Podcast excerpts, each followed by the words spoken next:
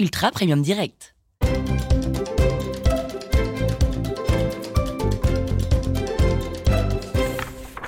Marseille, semaine 1. Cher journal. Alors, j'ai passé l'après-midi à déballer mes cartons déménagement, et là, je viens de te trouver dans un des cartons. C'est bizarre parce que je me souvenais pas avoir un carnet à secret vide. D'habitude, quand j'ai un carnet, euh, bah, je le finis direct. Bref, on s'en fout, c'est pas le sujet. Là, je viens de passer ma première semaine à Marseille et je suis assez contente. Euh, Je suis allée à la boutique de fleurs. Il y avait ma tante, bien sûr. Elle m'a vue direct.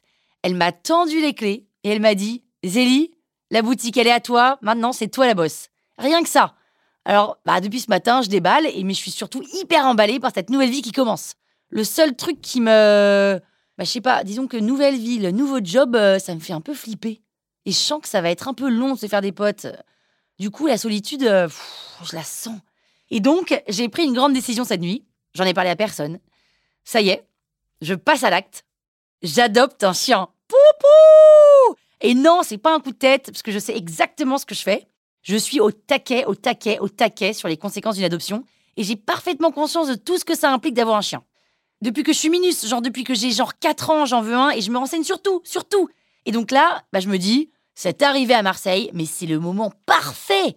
Franchement, adopter un chien quand tu débarques seul dans une nouvelle ville, mais c'est le timing idéal.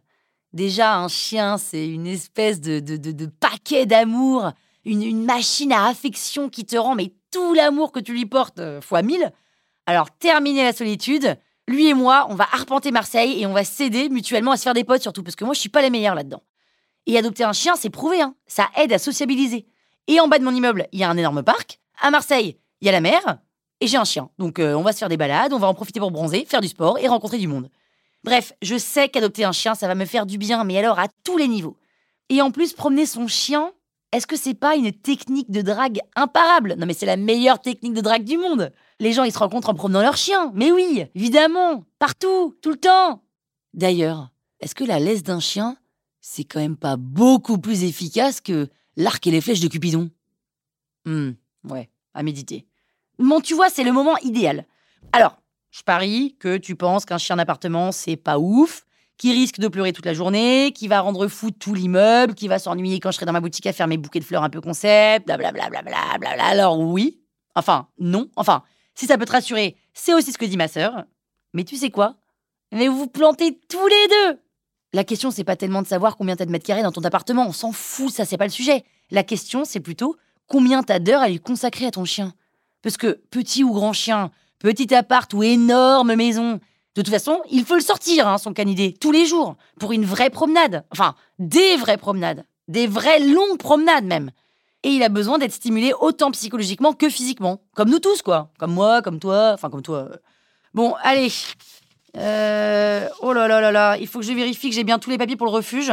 Le refuge, euh, oui, parce que ça aussi, c'est hyper important pour moi. Je vais adopter mon chien dans un refuge. J'y réfléchis depuis hyper longtemps et je veux redonner une chance à un animal qui a pas eu de bol.